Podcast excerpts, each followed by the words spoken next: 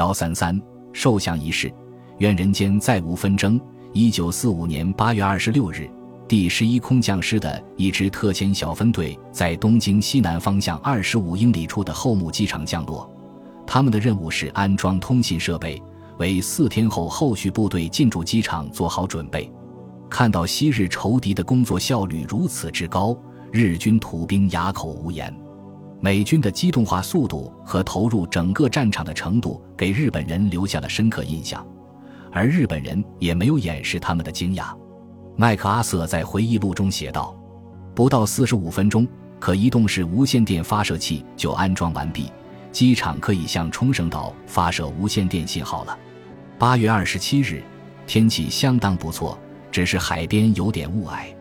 在尼古拉斯号、欧班农号、泰勒号、斯托克姆号和瓦尔德隆号等数艘驱逐舰的护送下，密苏里号战列舰进人东京湾以南的橡木湾，由约克公爵号战列舰领衔的一支英国皇家海军中队紧随其后。舰上战旗飘扬，所有船员都以立正姿势站在甲板上，这样既可以凸显气势，也可以防止船只碰到未清除的水雷时发生意外。第三十八特遣舰队公关处干事、海军少校唐索伯恩通过一架飞机的无线电广播获悉了美英舰队进入日本腹地海域的消息。尼古拉斯号驱逐舰遇到一艘日军驱逐舰之后，要求一些港口领航员和翻译员上船，把日军驱逐舰上的人带到用得着他们的地方。密苏里号收到一个速递包裹。是内华达州里诺市商会派人送给哈尔西上将的一个马鞍，让他装在裕仁天皇的白马上。哈尔西曾经发誓，有朝一日自己一定要骑着天皇的白马出去溜达。但日本投降后，哈尔西始终没有这样做。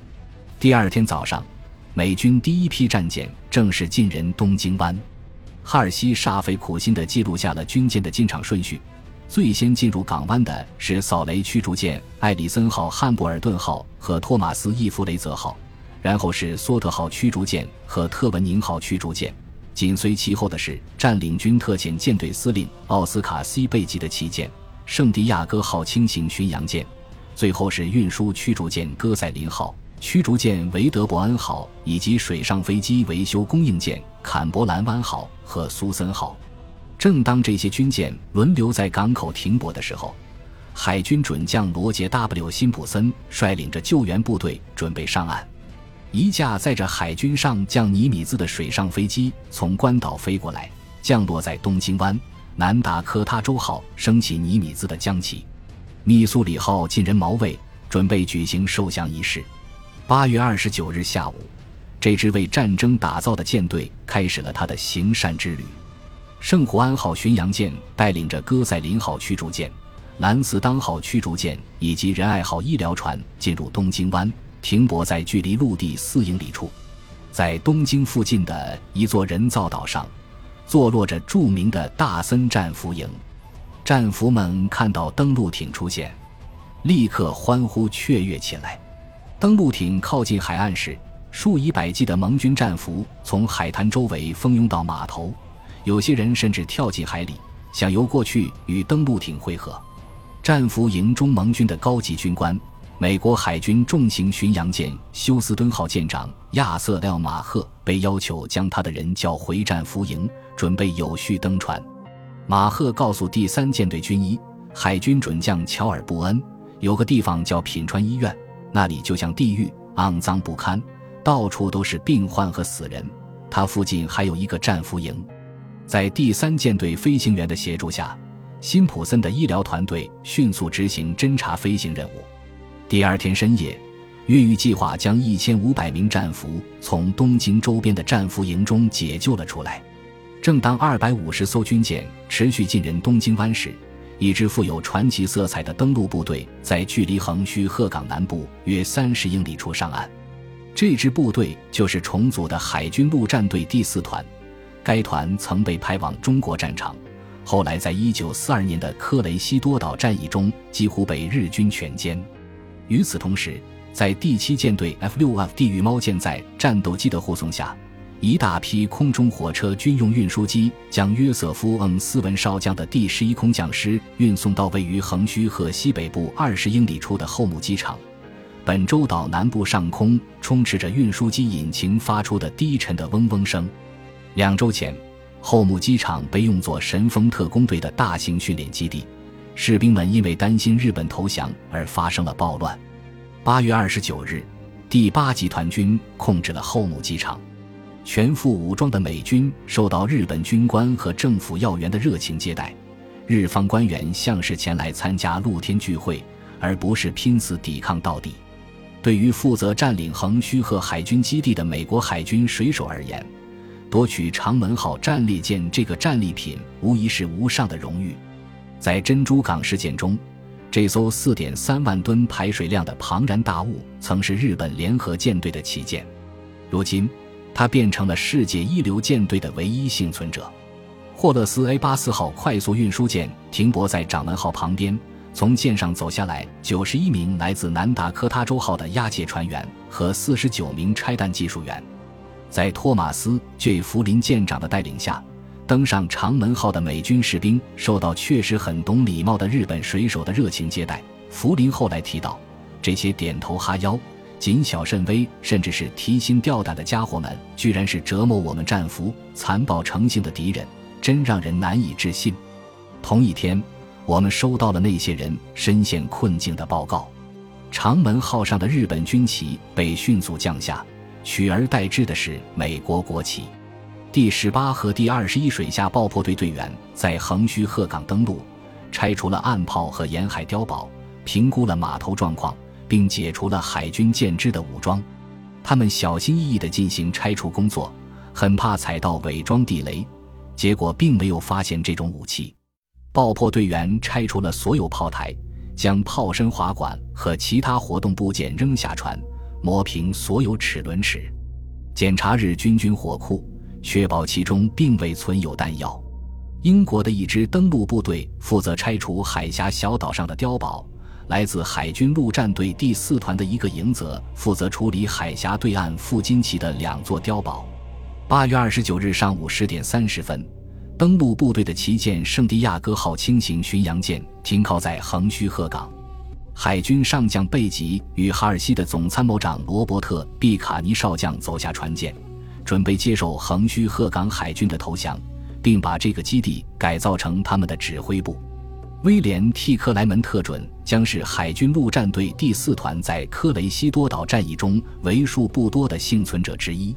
这次，他领导这支重建的海军陆战团登陆并占领日本。在日军指挥部大楼，克莱门特主持了升美国国旗仪式，而那面国旗正是海军陆战队员在占领关岛和冲绳岛之后升起的旗帜。当天下午。艾克尔伯格将军抵达横须贺，担任各区域部队的指挥官。几小时后，麦克阿瑟乘坐飞机抵达后母市，然后改坐汽车前往横滨，在新格兰酒店组建了临时指挥部。美军在东京地区发现了多个战俘营，海军医疗团队要进行大量的急救手术。位于横滨海边的第四十二综合医院，每分钟要为三名伤员做手术。第八集团军从本州中部和北部地区救出了二点四万余名战俘。B 二十九轰炸机从马里亚纳群岛出动九百架次，向一百五十八个营地空投了四千多吨食物、衣物和医疗用品。降落伞数量开始捉襟见肘，有些补给品是以自由落体的方式投放的，导致战俘被包裹砸死的情况时有发生。麦克阿瑟视察了东京湾地区，这个国家的经济和工业已经接近崩溃的边缘。他说：“人力成为唯一现有或潜在的战争资源。”在与日本高官见面后，麦克阿瑟从他们的顺从和真诚表现推断出，日本政府及其高级指挥官已经完全不想打仗了。当时，几乎每一名美国陆军士兵和水手都有些妄自尊大。但麦克阿瑟并没有洋洋得意，他敏锐地感受到日本人是气上存。铃木贯太郎后来回忆道：“投降的时候，我觉得自己冷静平和，可是我身边的人都很焦虑。有些人坚决认为我们应该与盟国谈判，要求其做出保留我国国体的承诺。但这种主张似乎很不符合逻辑，所以我没有听取。我的看法是，我们战败了。既然我们承认自己战败，就应该将决定权交由胜利者，这才是最有丈夫气概的做法，也是自古以来军队的传统。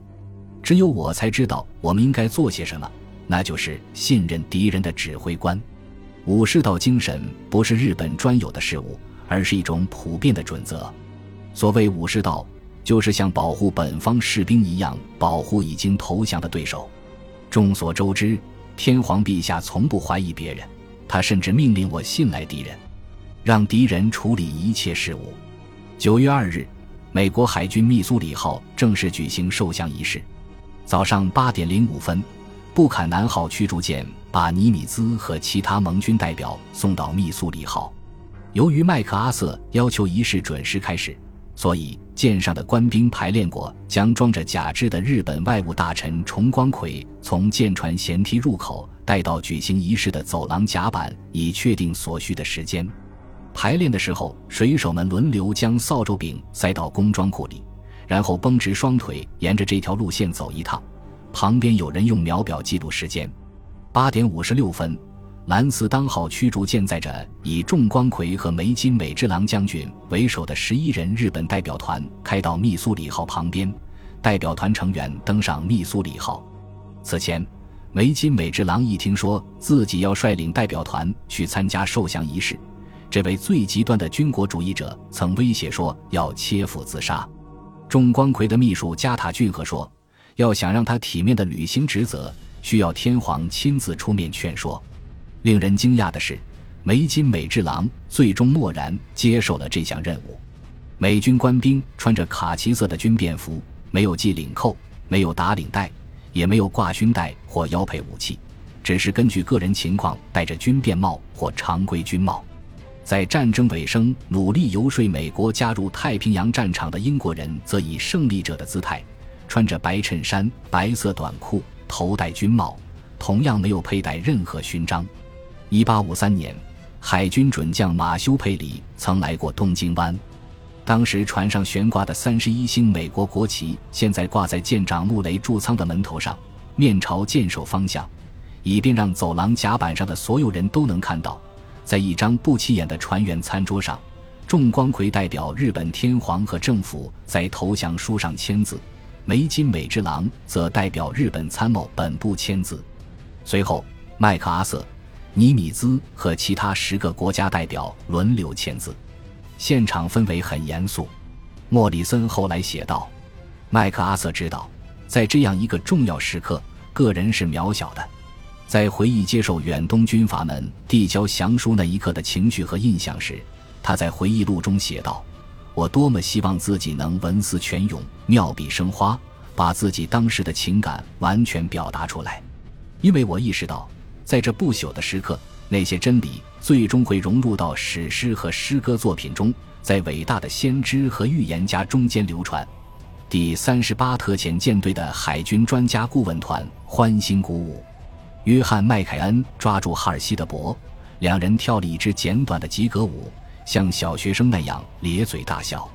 九点二十五分，简短的受降仪式结束了。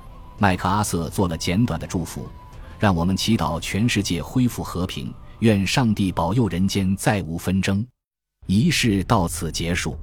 为了庆祝胜利，第二十航空队集结了六百多架轰炸机和三百四十九架舰载飞机，从东京湾上空掠过，在清晨的阳光里。有“杀人机器”之称的 B 二十九轰炸机发出银色的光芒。本集播放完毕，感谢您的收听，喜欢请订阅加关注，主页有更多精彩内容。